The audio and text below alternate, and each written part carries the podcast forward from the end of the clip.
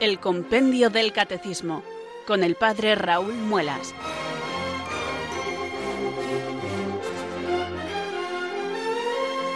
Muy buenas tardes, queridos oyentes de Radio María. Son las 4 las 3 en Canarias. Aquí comienza una nueva edición del programa El Compendio del Catecismo de la Iglesia Católica.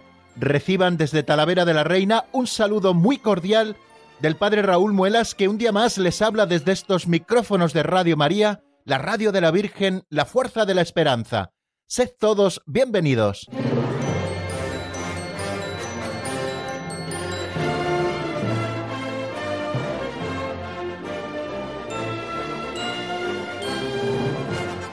Recuerdo que hace ya muchos años que yo digo esta frase, Radio María, la radio de la Virgen, la fuerza de la esperanza, porque bueno, fue digamos como un lema que comenzó junto con la radio aquí en España, con Radio María, pues hace esos 20 años que llevamos ya en antena, emitiendo 21 ya con el que estamos. Y recuerdo que había una oyente palentina que siempre le llamaba mucho la atención la fuerza con la que yo decía aquello de Radio María, la radio de la Virgen, la fuerza de la esperanza. Y es que ambas cosas son verdad. Radio María es la radio de la Virgen, no en vano lleva su nombre, porque precisamente la Virgen María es abogada e intercesora nuestra y la que propicia que nuestra voz pueda llegar a todos los rincones, incluso los más insospechados, ¿no? Allá donde no se escucha ninguna radio, pues te encuentras con Radio María. Y creo que todos hemos tenido experiencia de esto viajando en coche, ¿no? De perder las emisoras y darle a buscar eh, eh, emisoras al aparato de radio del coche y solo encontrar Radio María. Bueno, pues Radio María llega a todos los rincones y es porque también la Virgen María, pues yo creo que hace que estas ondas difícilmente maleables, como son las ondas de la frecuencia modulada, pues vayan llegando a todos los rincones, ¿no? Aparte también de que tenemos los mejores técnicos y antenistas del mundo, y que le ponemos tanta ilusión que nuestra voz creo que llega un poquito más allá de incluso de lo permitido, ¿no? Bueno, pues, pues eso es lo que ocurre, que la radio es de la Virgen y en segundo lugar que es la fuerza de la esperanza. Y en estos días creo que lo estamos experimentando quizá un poquito más, ¿no? Tanta gente que está sola y sin embargo Radio María le hace compañía durante todo el tiempo de su confinamiento, desde la mañana a la noche e incluso de madrugada porque a lo mejor tienen un duerme vela y tienen debajo de la almohada un pequeño receptor de radio siempre encendido y cuando se levantan, bueno, pues sintonizan un poquito con Radio María, se vuelven otra vez a dormir. Y es que verdaderamente eh, la radio de la Virgen Radio María es sembradora de esperanza en el corazón de todos los hombres, porque lo que aquí tratamos de decir es la doctrina perenne del Evangelio, y eso siempre siembra el corazón de esperanza. Jesucristo es el camino, la verdad y la vida, por lo tanto, el que nos regala también las tres virtudes teologales junto con el Padre, la fe, la esperanza y la caridad, y junto también con el Espíritu Santo. De manera que al llegarnos la voz del Evangelio a través de las ondas de la radio, pues nuestro corazón se llena de esperanza y adquiere esa fortaleza que solamente la esperanza de saber que Dios en nuestra plenitud puede darnos. Bueno, pues así es Radio María y así quiero saludarles en esta tarde, queridos amigos, en la que abrimos una vez más el libro El Compendio del Catecismo de la Iglesia Católica, y yo lo estoy haciendo por la página 147, que es en la que vamos a repasar tanto el número 416 como el 417, y luego pasaremos a la página 148, pues para en el avance de doctrina seguir un par de números más, por lo menos vamos a ver eh, si el Señor nos da salud y capacidad de control para saber aprovechar bien los tiempos y no pasarnos en ninguno de ellos. Bueno amigos, pues vamos, si les parece, a comenzar el programa como lo hacemos siempre, elevando nuestra plegaria al Señor, pidiéndole el Espíritu Santo que venga sobre nosotros, que nos ilumine con su luz, que nos fortalezca con su fuerza, para que nosotros podamos cumplir nuestro cometido, que es el del conocimiento de la doctrina católica, la verdad que nos salva. Por eso amigos, un día más rezamos así. Ven Espíritu Santo, llena los corazones de tus fieles y enciende en ellos el fuego de tu amor. Envía Señor tu Espíritu que renueve la faz de la tierra. Oh Dios, que llenaste los corazones de tus fieles con la luz del Espíritu Santo, concédenos que guiados por el mismo Espíritu, sintamos con rectitud y gocemos siempre de tu consuelo. Por Jesucristo nuestro Señor. Amén.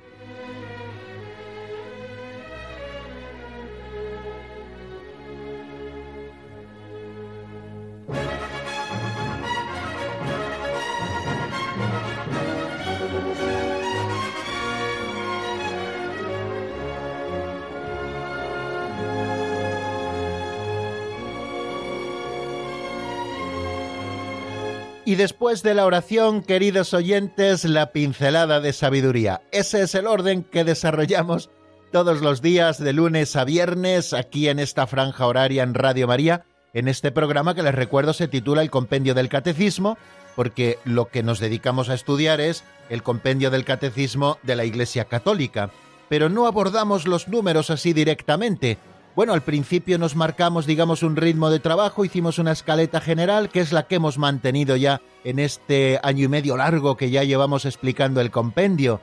Primero saludamos, después rezamos, y eso constituye la primera parte del programa y después tenemos una segunda parte que es como el calentamiento para luego el ejercicio fuerte, como el aperitivo de ese banquete doctrinal que supone todos los días asomarnos al compendio del catecismo. Antes del banquete, que son los números del compendio, el primer plato es el repaso de lo visto en el día anterior y el segundo plato es el avance de doctrina. Bueno, pues nosotros antes tomamos un aperitivo y lo hacemos abriendo un libro auxiliar que se titula, como les he dicho, casi todos los días, Pinceladas de Sabiduría, un libro escrito en los años 90 por don Justo López Melús, un sacerdote operario diocesano que falleció hace ya unos años y que nos dejó este libro, que está compuesto por pequeños capítulos de apenas un minuto, eso es lo que dura su lectura, y todos los días Alberto toma prestada una pincelada de sabiduría de estas que encontramos en este libro, y son en realidad unas piezas literarias muy bonitas en sí, pero que luego nos sugieren reflexiones que compartimos juntos.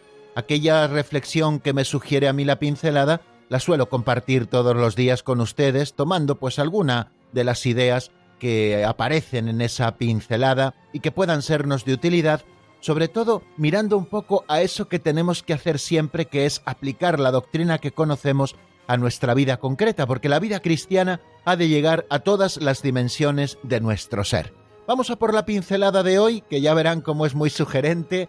Además es una parábola muy bonita que se titula El león y los cuatro príncipes.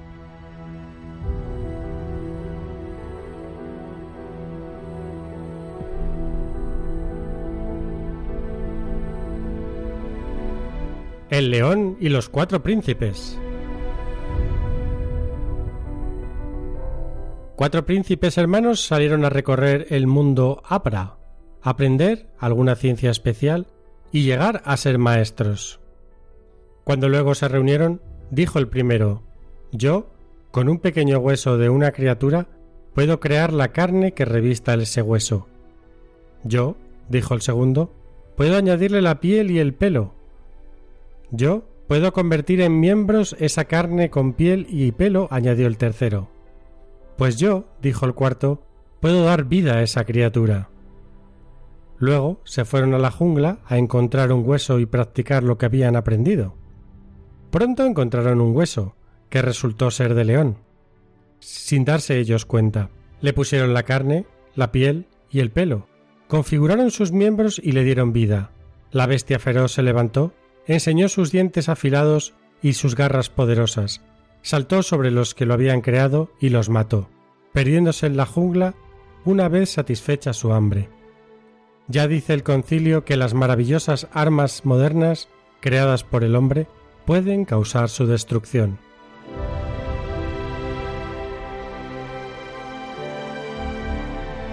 Interesante en varios aspectos, queridos amigos, esta pincelada que acabamos de escuchar en los labios de Alberto, el león y los cuatro príncipes nos narra como una sencilla parábola. Cuatro príncipes que fueron a estudiar para hacerse maestros en ciencias importantes, en alguna ciencia especial, y después de un tiempo en el que estuvieron haciéndose maestros verdaderamente en esa ciencia, volvieron nuevamente a reunirse en el castillo familiar y cada uno fue diciendo lo que era capaz de hacer. Yo con un pequeño hueso de una criatura puedo crear la carne que revista ese hueso. Yo, dijo el segundo, puedo añadirle la piel y el pelo.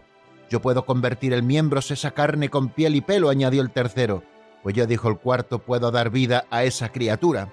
Y pusieron en práctica aquello que habían aprendido. Se fueron a la jungla, tomaron un hueso de león, y cada uno fue haciendo su oficio propio hasta que crearon un león que al verlos saltó sobre ellos, los mató, los devoró, y una vez satisfecha el hambre, huyó de aquel lugar. Y esto es, queridos amigos, lo que nos pasa a los hombres cuando jugamos a ser Dios. Dios es solamente Dios, y nosotros ni tenemos la bondad de su corazón, ni tenemos sobre todo la amplitud de miras que Dios tiene, porque Dios conoce todas las cosas y todas las ha creado en un equilibrio armónico que ha venido a romper el pecado. Y nosotros que nadamos con las consecuencias del pecado en este mundo en el que nos toca vivir, cuando jugamos a ser dioses, al final acabamos causando destrucción, aquella destrucción que cada uno es capaz de producir.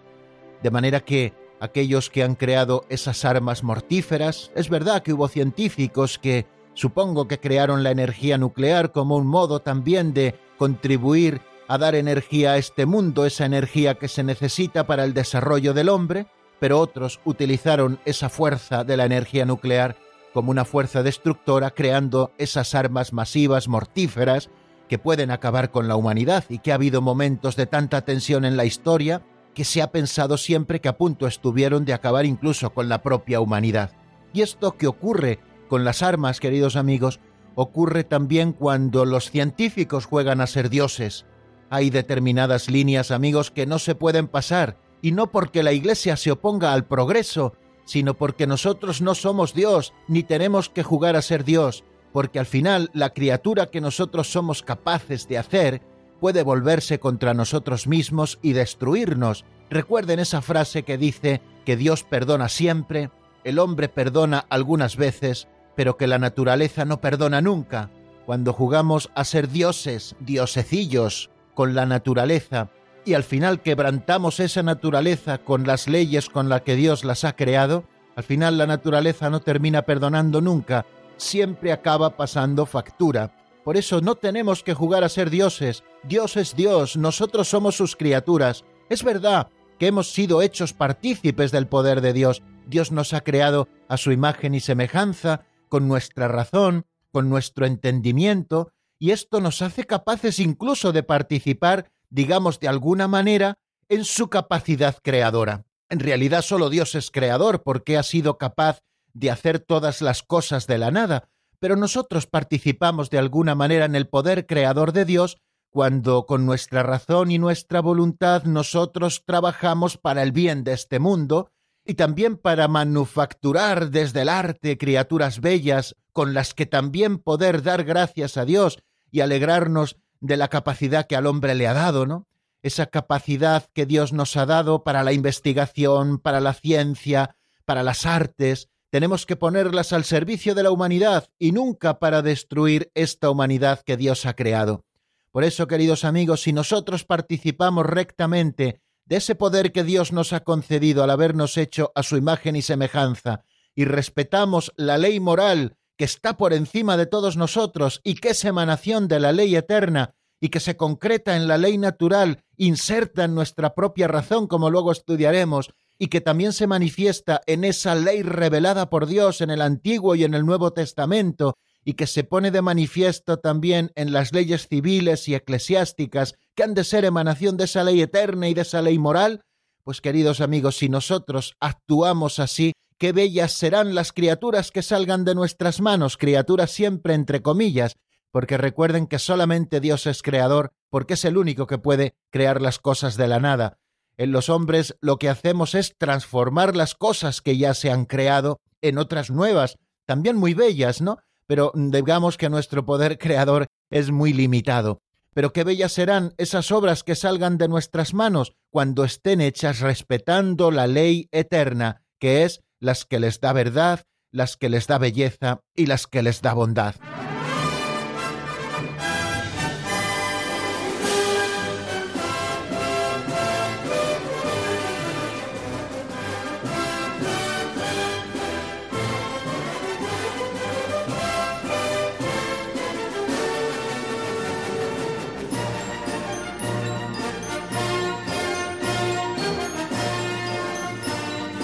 Aprovecho para saludarles nuevamente, queridos oyentes, especialmente aquellos que se hayan ido incorporando a nuestra sintonía. Ya ha comenzado el programa. Recordarles que estamos en Radio María, que esto es el compendio del Catecismo y que les habla, como cada tarde en esta franja horaria, el padre Raúl Muelas desde Talavera de la Reina. Estamos abriendo el compendio del Catecismo de la Iglesia Católica, en este caso por la página 147 que es donde comienza el capítulo tercero dedicado a la salvación de Dios, la ley y la gracia. Hemos abierto el primer título, la ley moral. Primero estudiábamos qué es la ley moral, lo estudiamos el lunes y lo repasamos en el día de ayer, qué es la ley moral. La ley moral es obra de la sabiduría divina y es la que prescribe al hombre los caminos y las reglas de conducta que llevan a la bienaventuranza prometida y prohíbe los caminos que apartan de Dios. Recuerden que cuando hablábamos de sabiduría divina, que es de donde parte esta ley moral común a todos, cuando hablábamos de sabiduría divina, lo hacíamos teniendo en cuenta dos conceptos, que es el de amor paternal, Dios que nos ama no puede en ningún momento dejar que nosotros vayamos por unos derroteros que nos lleven a nuestra propia destrucción, por eso nos prescribe unas normas y también proscribe determinadas conductas que nos llevan a separarnos de Él, y también el de pedagogía divina, que Dios lo va haciendo pedagógicamente, así lo ha manifestado a lo largo de la historia, estas leyes morales, esta ley moral, hasta llegar su plenitud en Cristo, y así lo manifiesta también con nosotros, que poquito a poco vamos avanzando en el conocimiento de esa ley moral y poniéndolo en práctica en nuestra vida. Después de estudiar qué es la ley moral en general, estuvimos estudiando, así lo hacíamos ayer, dos números, el 416, que nos habla de en qué consiste la ley moral natural. Decíamos que la ley moral se manifiesta en la ley eterna, se manifiesta en la ley natural, se manifiesta también en los preceptos positivos revelados por Dios en la historia de la salvación y también se concretan en las leyes civiles justas y en las leyes eclesiásticas. Bueno, pues teniendo esto a la vista, comenzamos a estudiar qué es la ley moral o en qué consiste la ley moral. Y eso es lo que vamos a repasar en este momento, en esta tercera sección de nuestro programa, que dedicamos al repaso de lo visto en la última edición del compendio. ¿En qué consiste la ley moral natural? número 416 del compendio. Y dice así nuestro libro de texto, la ley natural, inscrita por el Creador en el corazón de todo hombre, consiste en la participación de la sabiduría y bondad de Dios y expresa el sentido moral originario que permite al hombre discernir el bien y el mal mediante la razón. La ley natural es universal e inmutable y pone la base de los deberes y derechos fundamentales de la persona, de la comunidad humana y de la misma ley civil. Varias cosas nos dice este número así en una primera aproximación que hagamos a él en el número 416. Lo primero es que la ley natural no tenemos que confundirla con las leyes biológicas de la naturaleza. Cuando hablamos de ley natural, nos estamos refiriendo a esa ley inscrita por el Creador en el corazón de todo hombre. Quiere decir que la ley natural solo puede conocerla el hombre porque tiene razón y tiene voluntad. Y esta ley natural que ha inscrito el Creador en el corazón de cada hombre y que cada hombre puede conocerla, consiste en una participación de la sabiduría y bondad de Dios, y expresa el sentido moral originario que permite al hombre discernir el bien y el mal mediante la razón. Como les decía, Dios nos ha hecho a su imagen y semejanza, y como estamos hechos a su imagen y semejanza, tenemos razón y voluntad. Por medio de la razón podemos conocer la verdad, y por medio de la voluntad podemos perseguirla para que esa verdad se convierta para nosotros en un bien. Bueno, pues precisamente porque somos seres racionales, nosotros podemos conocer esa ley natural que el Creador ha querido inscribir en el corazón de cada hombre y que en realidad es participar de la sabiduría y de la bondad de Dios. Recuerden que ayer hablábamos de esa ley eterna. La ley eterna casi casi se identifica con Dios, ¿no? Que es la fuente de toda ley para nosotros. Bueno, pues en este caso esa ley eterna se hace ley natural cuando Dios la participa inscribiéndola en nuestro corazón y por lo tanto nos hace partícipes a través de ella de la sabiduría y de la bondad de Dios, con el ánimo de que nosotros podamos discernir lo que está bien de lo que está mal mediante nuestras capacidades racionales y volitivas. La ley natural también nos dice ese número 416 es universal e inmutable. Son dos características de la ley natural. La ley natural es universal quiere decir que es para todos igual, que no puede ser una para Occidente, otra para Oriente, no puede ser una para los países del norte, otra para los hombres que viven en los países del sur. La ley natural es universal a todo hombre y además inmutable.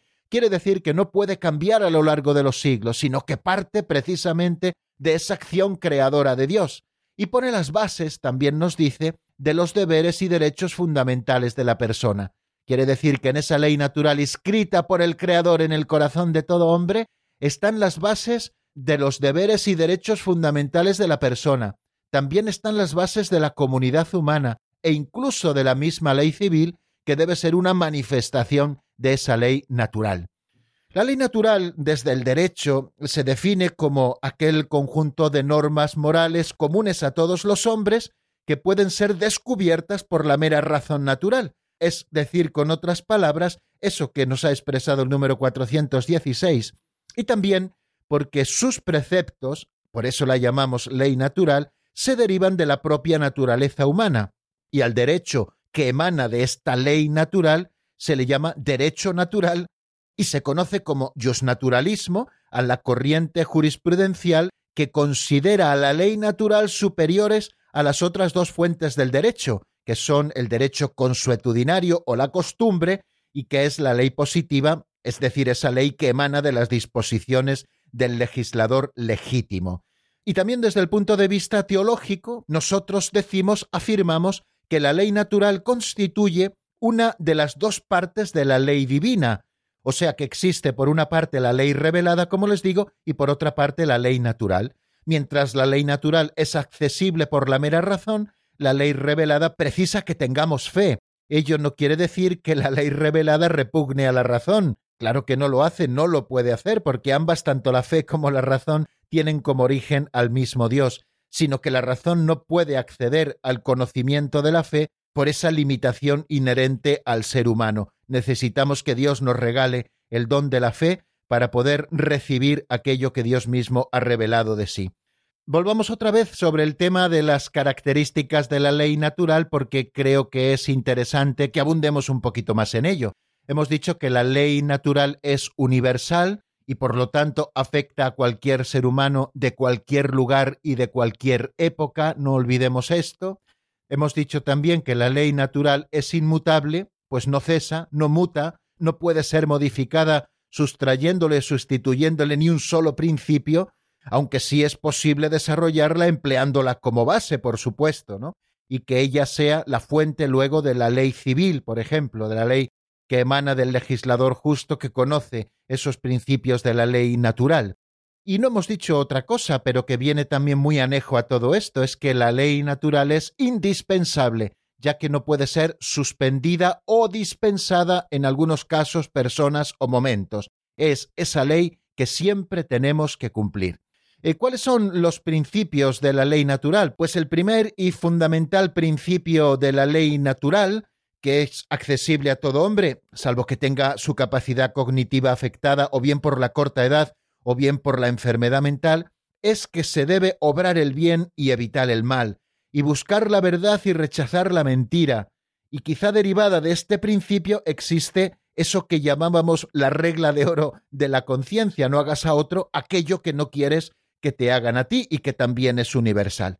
Algunos de los principales preceptos de la ley natural, cosa que ayer no dijimos, son los siguientes. Lo primero es que mira al Creador y que reconoce al Creador y que reconoce esa inteligencia creadora que nosotros no nos hemos dado a nosotros mismos, ni nuestros principios, ni nos hemos dado la vida, ni nos hemos dado las leyes, sino que hay una inteligencia creadora que nosotros conocemos como Dios y además como Padre, Hijo y Espíritu Santo, porque se nos ha revelado y hemos creído en Él, es lo que llamamos religión, darle a esa inteligencia creadora a Dios lo que le corresponde, que es la virtud de la religión y que pertenece también a la virtud de la justicia. La virtud de la justicia que decíamos cuando la estudiábamos, que consiste en dar a cada uno lo que le corresponde, en el caso de dar a Dios lo que le corresponde, lo llamamos virtud de la religión. Y ese quizás sería el primer precepto de la ley moral, el de reconocer un creador, la creencia en un ser creador primigenio.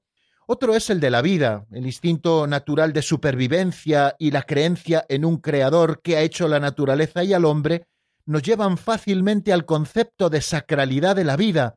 Arrebatar la vida ajena o la propia se considera una infracción de dicho principio aunque muchas culturas, entre ellas la nuestra, admiten excepciones a este principio, por ejemplo, no se respeta el derecho a la vida desde su comienzo natural, que es la concepción y intentan convencernos de no sé qué milongas que la vida empieza en no sé qué semana. La vida empieza cuando se unen el óvulo y el espermatozoide y comienza a ser un ser nuevo, diferente, creado por Dios con un alma racional que va a ir desarrollándose luego en los siguientes estadios de la vida hasta que llegue al final de la misma, ¿no? Pues aunque se admitan estas excepciones, son fruto del pecado y la condena de la muerte del inocente ha de ser constante en toda mente sana. Otro de los principios que encontramos en la ley natural es el de la familia. Cuando nosotros conocemos la sacralidad de la vida, aparece la importancia de su transmisión, que se produce por la cópula de varón y de mujer. La experiencia más remota de todas las culturas ha establecido el matrimonio de hombre y mujer como la institución más conveniente para engendrar y criar a los hijos, no es la familia.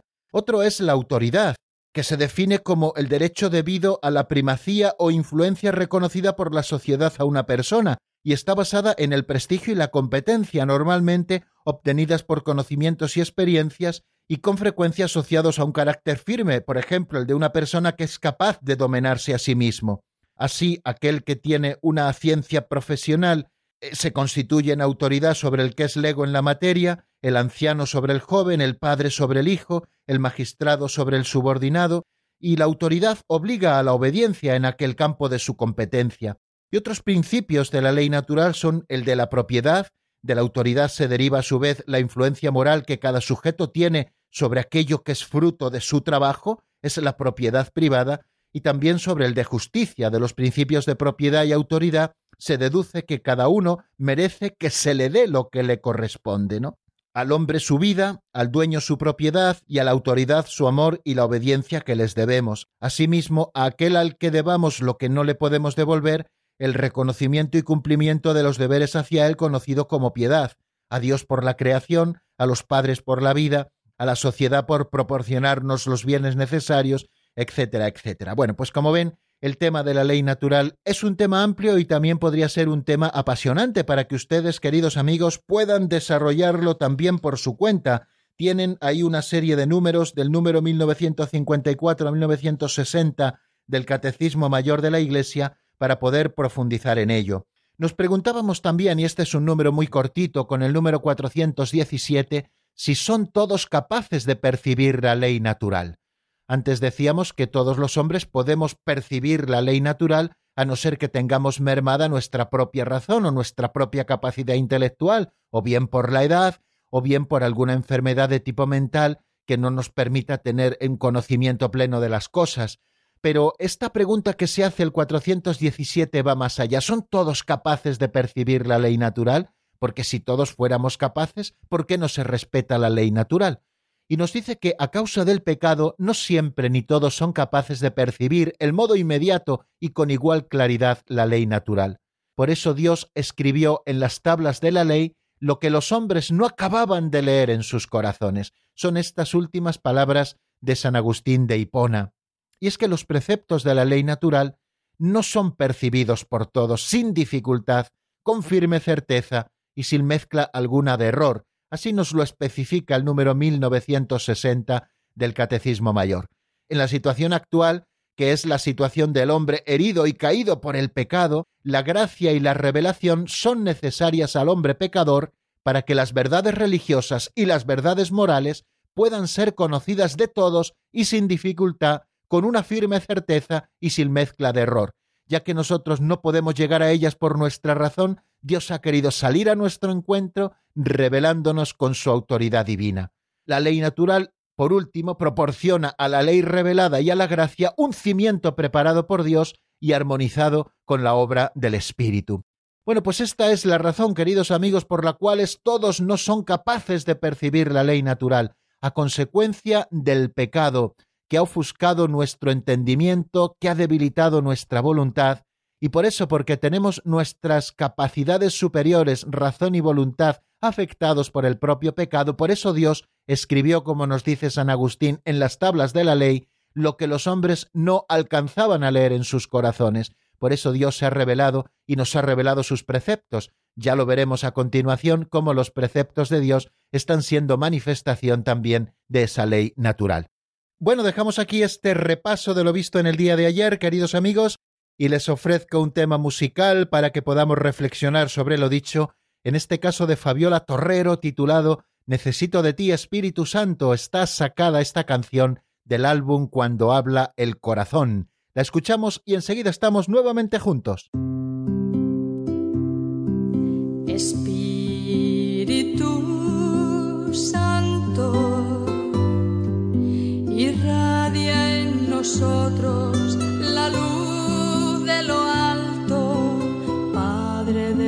los pobres, luz de corazones y dador de dones,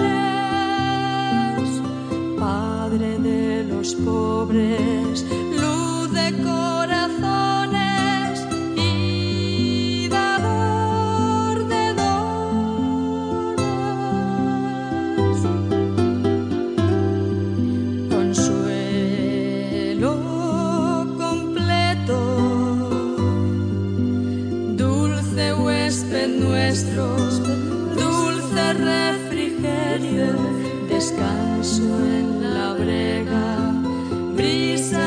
sola.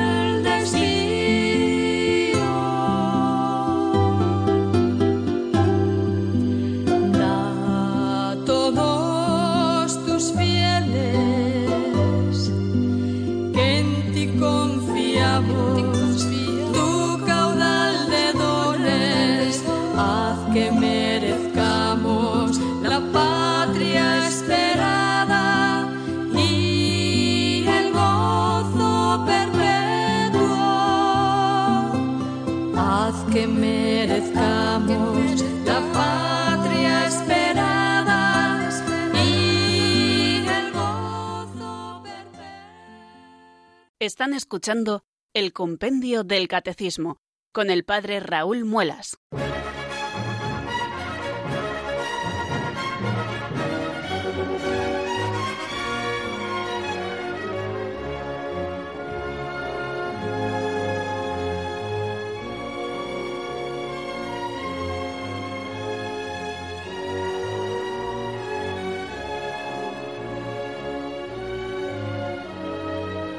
Continuamos, queridos oyentes, en el compendio del Catecismo de la Iglesia Católica y como bien nos dice esa locución, les habla el Padre Raúl Muelas desde Talavera de la Reina y vamos a abrir este cuarto momento de nuestro programa que dedicamos al avance de doctrina. Hemos dejado el número 417, que fue el último que vimos ayer. ¿Son todos capaces de percibir la ley natural? Nos preguntábamos y nos decía el compendio, lo recuerdo nuevamente, que a causa del pecado, no siempre ni todos son capaces de percibir en modo inmediato y con igual claridad la ley natural. Por esto, y frase de San Agustín que nos cita, Dios escribió en las tablas de la ley lo que los hombres no alcanzaban a leer en sus corazones. A causa del pecado, el hombre ha perdido a veces la capacidad de leer en su corazón esa ley natural que Dios ha inscrito en él. Por lo tanto, Dios, que no quiere dejar al hombre abandonado a su suerte, le ha revelado en las tablas de la ley lo que los hombres no alcanzaban a leer en sus corazones. Bueno, pues, ¿qué relación existe entre la ley natural y la ley antigua? Esto precisamente nos introducía el número 417 y lo va a desarrollar el número 418 la relación existente entre la ley natural, que es esa ley participación de la sabiduría divina escrita en nuestros corazones, y la ley antigua, aquella ley que Dios reveló principalmente con Moisés en el Sinaí. Bueno, vamos a ver qué es lo que nos dice el compendio a propósito de esa pregunta.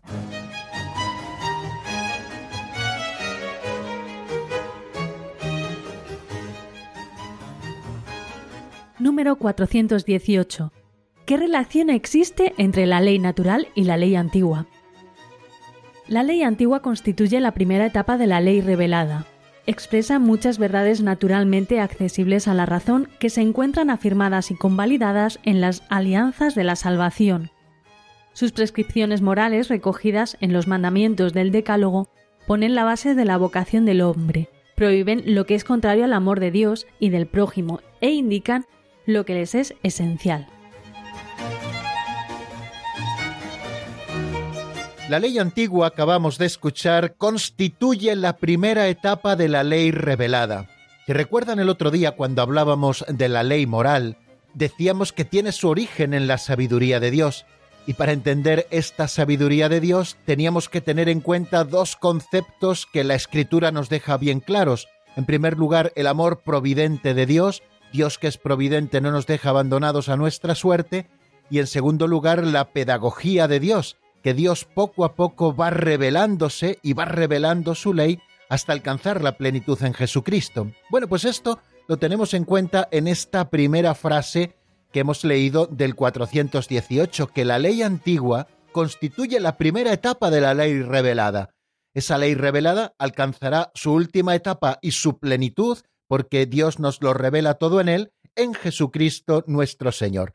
Entonces, esa ley primera que Dios entrega al pueblo de Israel después de hacer alianza con él, lo que llamamos el Decálogo, que encontramos en Éxodo capítulo 20, versículo 1 en adelante, esa es la que llamamos ley antigua y constituye esa primera etapa de la ley revelada. Nos dice también que esta ley antigua expresa muchas verdades naturalmente accesibles a la razón que se encuentran afirmadas y convalidadas en las alianzas de la salvación.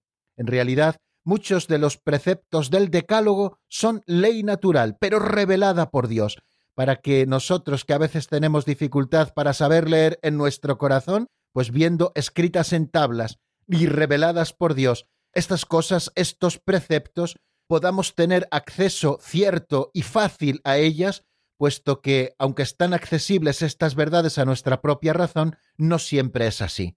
Sus prescripciones morales, nos dice también el compendio del catecismo, recogidas en los mandamientos del Decálogo, ponen la base de la vocación del hombre, prohíben lo que es contrario al amor de Dios y del prójimo e indican lo que le es esencial.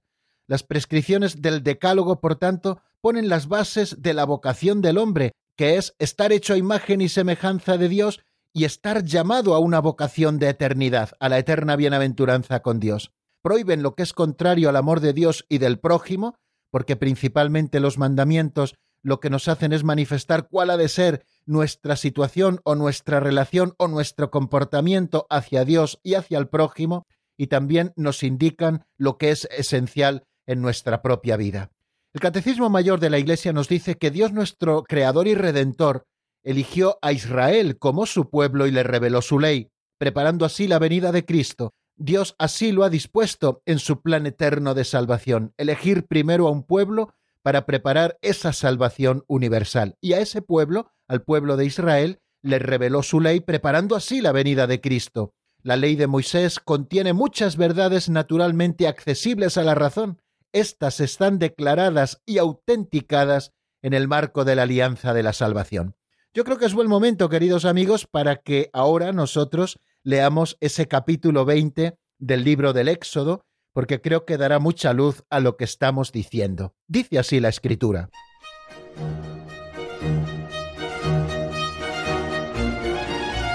El Señor pronunció estas palabras. Yo soy el Señor tu Dios que te saqué de la tierra de Egipto de la casa de esclavitud. No tendrás otros dioses frente a mí. No te fabricarás ídolos, ni figura alguna de lo que hay arriba en el cielo, abajo en la tierra o en el agua debajo de la tierra. No te postrarás ante ellos ni les darás culto, porque yo, el Señor tu Dios, soy un Dios celoso, que castigo el pecado de los padres en los hijos hasta la tercera y la cuarta generación de los que me odian. Pero tengo misericordia por mil generaciones de los que me aman y guardan mis preceptos. No pronunciarás el nombre del Señor tu Dios en falso, porque no dejará el Señor impune a quien pronuncie su nombre en falso.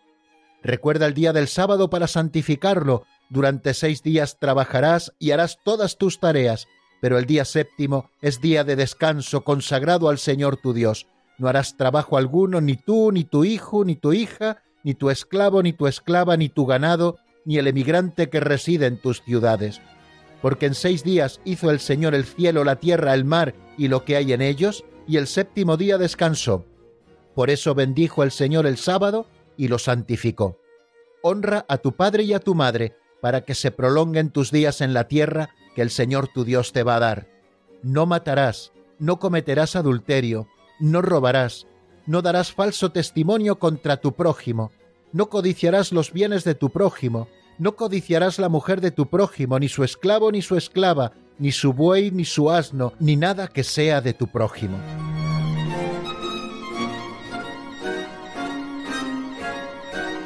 Bueno, hasta aquí lo que nos relata el libro del Éxodo es el capítulo 20, versículos del 1 al 17. Pueden encontrar el decálogo tal y como nos lo describe este libro del Éxodo.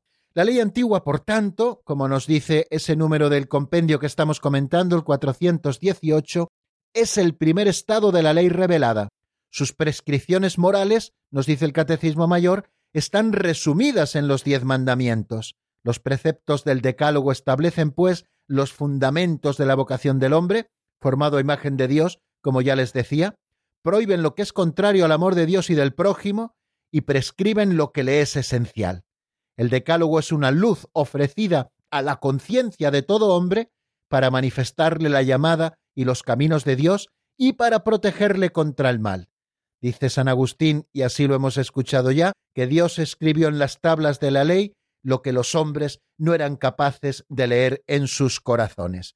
O sea que los preceptos del Decálogo, aunque son accesibles a la razón, han querido ser revelados por Dios. Son accesibles a la razón, porque están inscritos en ella por la ley natural, pero estos preceptos del Decálogo han sido revelados para alcanzar un conocimiento completo y cierto de las exigencias de la ley natural. La humanidad pecadora necesitaba esta revelación. Dice San Buenaventura que en el estado de pecado una explicación plena de los mandamientos del Decálogo resultó necesaria a causa del oscurecimiento de la luz de la razón y de la desviación de la voluntad. Entonces, conocemos los mandamientos de la ley de Dios porque Dios así lo ha revelado como el primer estado de la revelación de su ley, que nos es propuesta en la Iglesia y por la voz de la conciencia moral. Por tanto, los diez mandamientos están grabados por Dios en el corazón humano y expresan esos deberes fundamentales del hombre hacia Dios y hacia su prójimo, y estos preceptos son inmutables. Tenemos la obligación de cumplir los diez mandamientos, porque expresan los deberes fundamentales del hombre, repito, hacia Dios y hacia el prójimo, y revelan en su contenido primordial obligaciones que verdaderamente son graves y son inmutables y su obligación vale siempre y en todas partes. Nadie puede dispensar de los mandamientos. Los diez mandamientos están grabados por Dios no sólo en unas tablas de piedra, sino en el corazón de todo hombre. y además estos diez mandamientos, la ley antigua, contiene una expresión privilegiada de la ley natural que conocemos por revelación divina, en el caso de los diez mandamientos, y por la razón humana, en el caso de la ley natural. Bueno, pues vamos a dejar aquí, queridos amigos, eh, lo que hemos visto a propósito de este número 418. Vamos a detenernos nuevamente en la palabra. Les ofrezco un nuevo tema musical y después volvemos y nos asomamos al 419 que es el número siguiente que nos encontramos en nuestro estudio. La canción es de la hermana Glenda, se titula Mirad las aves y está sacada del álbum Orar con el corazón. Enseguida volvemos a estar junto a ustedes.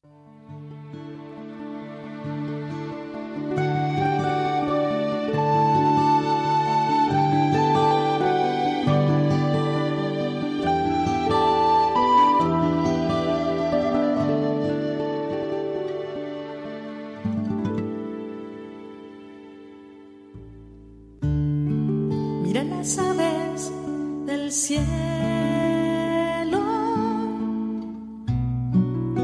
no siembra ni cosecha.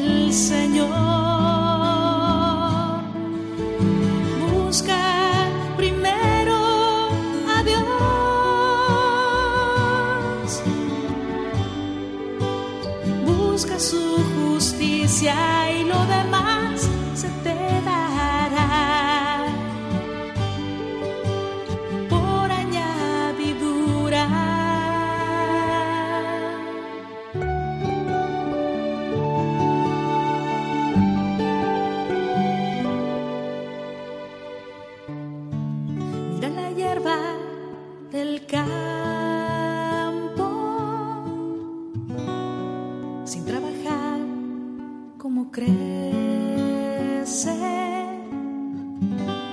Dios le diste la hermosura.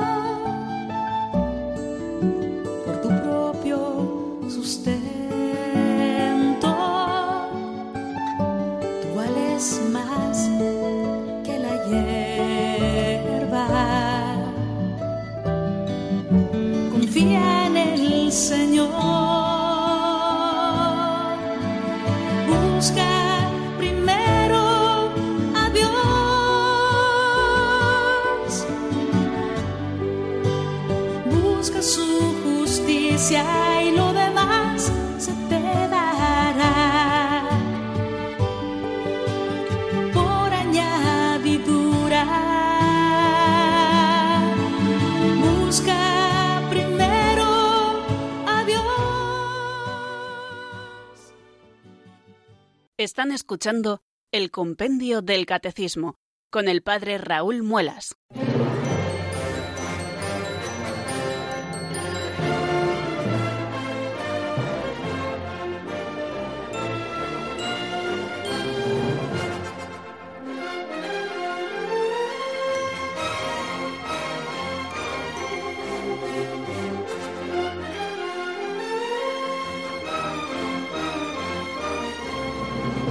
Continuamos hasta el final del programa y aprovechamos estos últimos minutos para asomarnos al número 419. ¿Cómo se sitúa la ley antigua en el plano de la salvación? Vamos a ver qué es lo que nos dice el compendio y como siempre lo escuchamos en la voz de Marta Jara.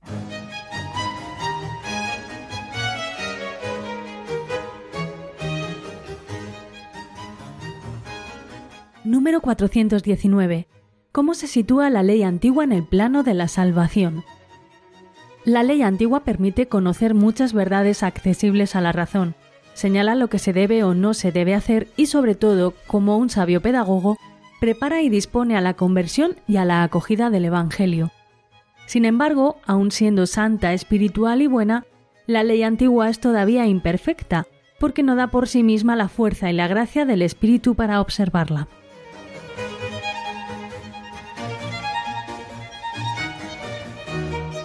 Qué interesante, queridos amigos, este número 419 que a mí enseguida que lo he escuchado, vamos, cuando lo leí ayer para preparar un poco lo de hoy, me acordaba de unas palabras del Señor en el Sermón de la Montaña. No penséis que he venido a abolir la ley y los profetas.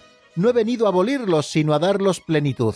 Cuando el Señor quiere dar la plenitud de la caridad a los mandamientos, porque tiene que cumplirse hasta la última letra o tilde de la ley, el Señor ha venido a perfeccionarlos porque como nos dice ese número, la ley antigua es todavía imperfecta y por sí misma ni da la fuerza ni la gracia del Espíritu para poderla observar. O sea que necesitamos que Dios venga en nuestro auxilio, no solo que nos revele cuáles son sus mandamientos, sino que venga en nuestro auxilio con su Espíritu para que podamos cumplirlos y no solamente desde la literalidad, sino llevados a la perfección como lo hizo Cristo. Hemos escuchado lo que nos dice el 419 la ley antigua permite conocer muchas verdades accesibles a la razón, señala lo que se debe o lo que no se debe hacer, y sobre todo como un sabio pedagogo, prepara y dispone a la conversión y a la acogida del Evangelio. Sin embargo, aun siendo santa, espiritual y buena, la ley antigua es todavía imperfecta, porque no da por sí misma la fuerza y la gracia del Espíritu para observarla. Eso es lo que nos dice el 419, como hemos escuchado en la voz de Marta Jara. Según la tradición cristiana, nos recuerda el Catecismo Mayor de la Iglesia, la ley santa espiritual y buena es todavía imperfecta. Como un pedagogo, nos dice San Pablo en la carta a los Gálatas, muestra lo que es preciso hacer, pero no da de suyo la fuerza, la gracia del Espíritu para cumplirlo.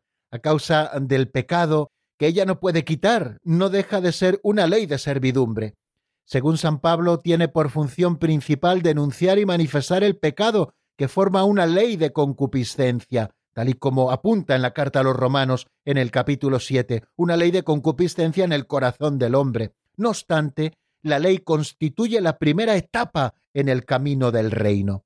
Prepara y dispone al pueblo elegido y a cada cristiano a la conversión y a la fe en el Dios Salvador, y proporciona una enseñanza que subsiste para siempre como palabra de Dios que es. Y es que la ley antigua es una preparación para el Evangelio. Así nos lo ha dicho ese número 419 y así nos lo recuerda también San Ireneo de León en su obra conocidísima Adversus Herexes. Dice que la ley es profecía y pedagogía de las realidades venideras.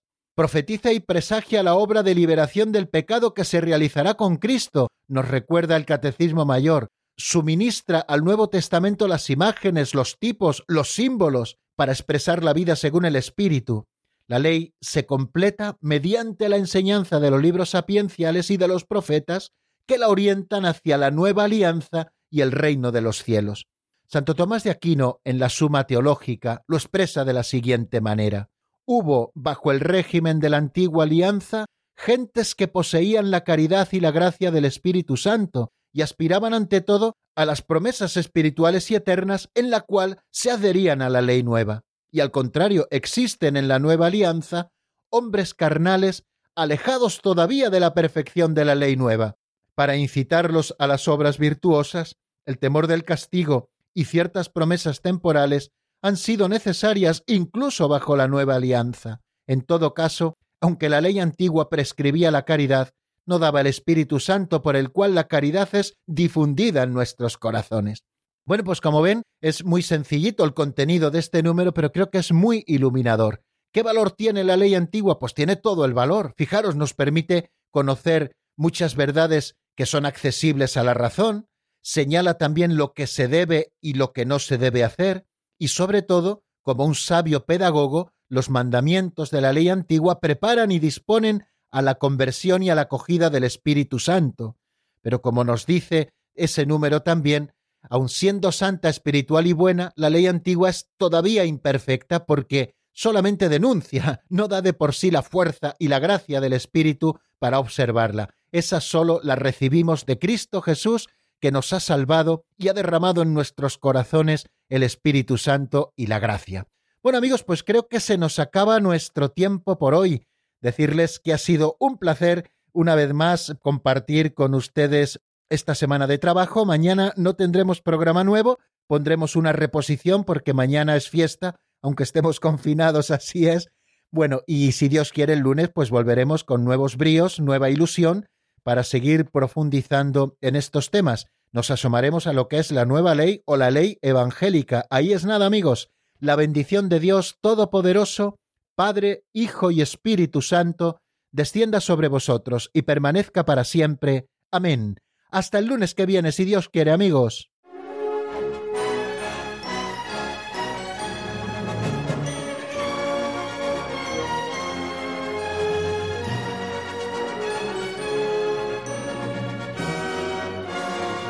El Compendio del Catecismo con el Padre Raúl Muelas.